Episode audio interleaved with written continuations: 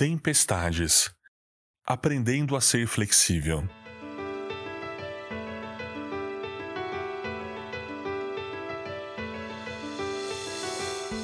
Todos nós temos manias, ou seja, maneiras de funcionar que são tão frequentes que passam a ser como regras para vivermos o nosso dia a dia.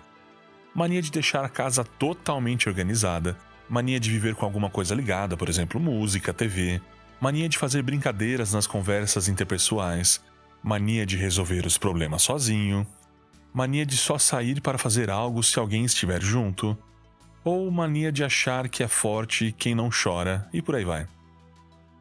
Não há problemas em termos nossos costumes e nossas preferências.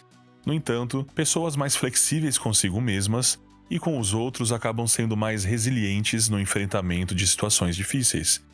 Isso acontece porque as adversidades chacoalham a gente e nem sempre conseguimos manter nossa vida estruturada da maneira que sempre desejamos. Quando nasce um bebê, torna-se quase impossível manter a casa organizada todos os dias. Quando compartilhamos um ambiente de trabalho, não podemos exigir que o outro funcione bem com a música ambiente que desejamos. Quando lidamos com pessoas mais sérias ou reservadas, pode ser não adequado fazer piadas costumeiras. Quando alguém morre, é difícil segurar o choro. Quando ficamos doentes, podemos não conseguir fazer tudo sozinhos e por vezes necessitamos de ajudas externas.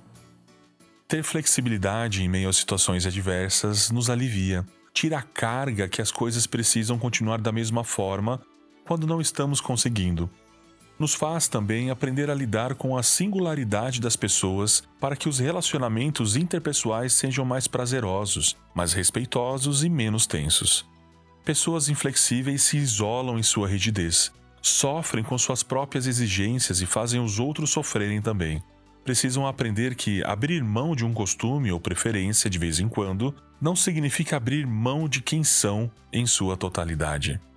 Naamã teve que ser flexível para que vivesse o seu milagre. Foi a encontro de Eliseu, um profeta de Deus, esperando que ele milagrosamente o curasse de sua lepra, como um passe de mágica. Decepcionou-se quando, em primeiro lugar, nem viu o próprio profeta, mas este mandou que o seu empregado fosse até Naamã e lhe dissesse o que fazer para obter a cura. Vai, lava-te sete vezes no Jordão, e a tua carne será curada e ficarás purificado, conforme 2 Reis 5,10 mas logo no Rio Jordão, um rio barrento.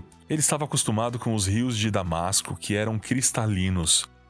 Namã ficou indignado com essa ordem. Um dos seus soldados sugeriu que ele fosse flexível a essa orientação, porque era algo simples de se fazer. E se o profeta te dissesse alguma coisa grande, porventura não a farias? Segundo a Reis 5:13.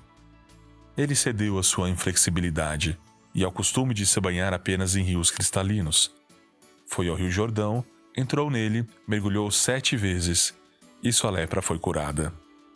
Em que você precisa ser flexível? O que em você é rígido demais? No que você precisa ser flexível com outras pessoas? Que Deus o ajude a identificar o momento certo para que esses ajustes sejam feitos em você e por você.